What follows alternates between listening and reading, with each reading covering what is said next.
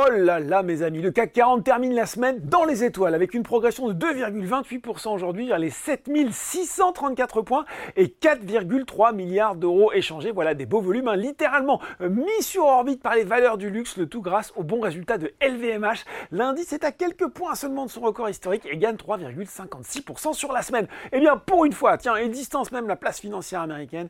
À 17h45, le Dow Jones affiche qu'un modeste plus 0,3%, le Nasdaq un encore plus modeste plus 0,1% lesté notamment par les perspectives décevantes d'Intel. On regardait aussi les chiffres de l'inflation aux États-Unis avec l'indice PCE, c'est le préféré de la Fed pour surveiller la hausse des prix. Eh bien, il est ressorti à 2,6% en décembre en rythme annuel, conforme aux attentes, surtout l'indice PCE Core, et lui est revenu à plus 2,9% en glissement annuel après plus 3,2% en novembre. C'est son plus bas niveau depuis près de 3 ans. On regarde bien sûr les valeurs hausses à Paris. Bien, la star du luxe n'a pas déçu. 86,2 milliards d'euros de vente en 2023, 15,2 milliards de bénéfices nets, des chiffres toujours portés par le dynamisme de Louis Vuitton. La rentabilité de LVMH est-elle stable avec une marge opérationnelle courante de 26,5% au quatrième trimestre? Les ventes du géant du luxe se sont établies à près de 24 milliards grâce à une demande résiliente pour les produits haut de gamme.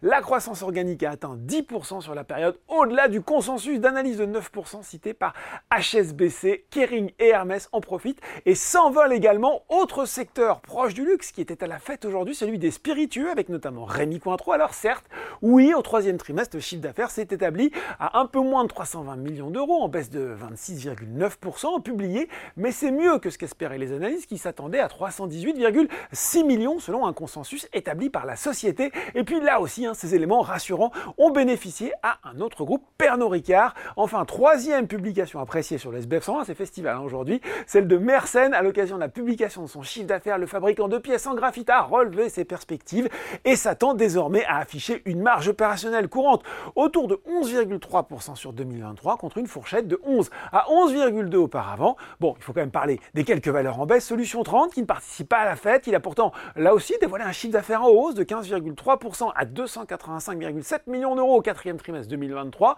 Sur l'ensemble de l'année, il a passé le cap symbolique du milliard d'euros de chiffre d'affaires à 1,05 milliard en croissance interne de 16,3%.